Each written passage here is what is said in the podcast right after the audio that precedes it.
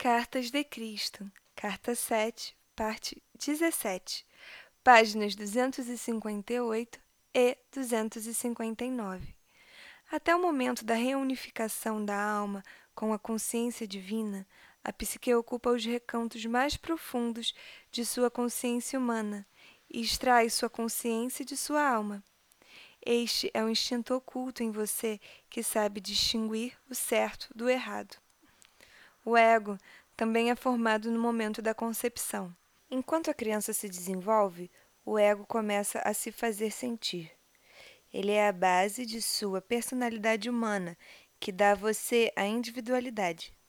É a energia de sua consciência humana. É o que o torna único e diferente de todos os demais. Com a finalidade de conservar a sua individualidade, o ego deve protegê-lo dos ataques exteriores de qualquer tipo e dar a você o que necessite para prosperar, florescer, crescer e ser feliz. Isso é divinamente ordenado e não deve ser tratado com desprezo. O ego constitui um núcleo de primeira importância e muito necessário de consciência de criação, desenvolvimento e crescimento. O ego é governado exclusivamente pela corrente elétrica da consciência de atividade, o impulso de movimento contínuo, aparente em todos os seres vivos, inclusive nas plantas, que giram e desdobram as suas folhas para captar o sol da melhor maneira possível. Esse é um movimento concebido no campo elétrico de atividade contínua e no campo emocional de ligação-desejo, na consciência da planta, que permite que ela cresça e desfrute do calor do sol. O ego, em todo ser vivo, é unicamente o assento da consciência terrena. Ele de maneira nenhuma se assemelha à realidade divina que constitui a alma.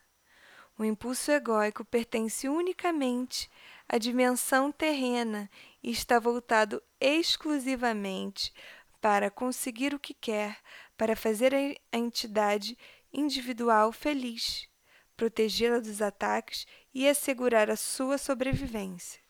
Ele pisoteará outras entidades ou espécies para alcançar os seus propósitos.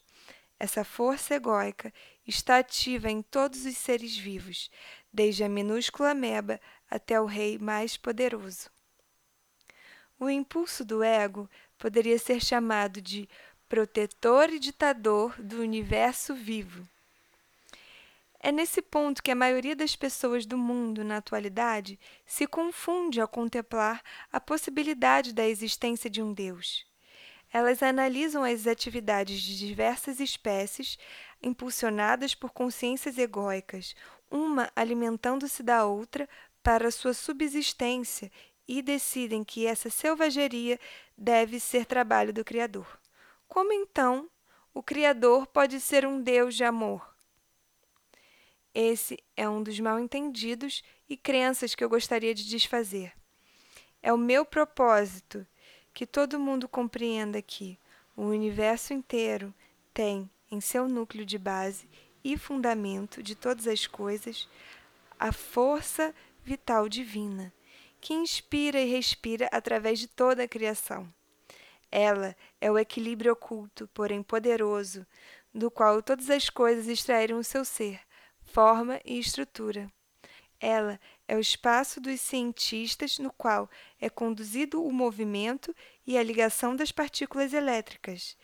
Ela é tanto o impenetrável e sempre desconhecido terreno da existência, como também a fonte oculta de todas as substâncias que há em todas as coisas do universo.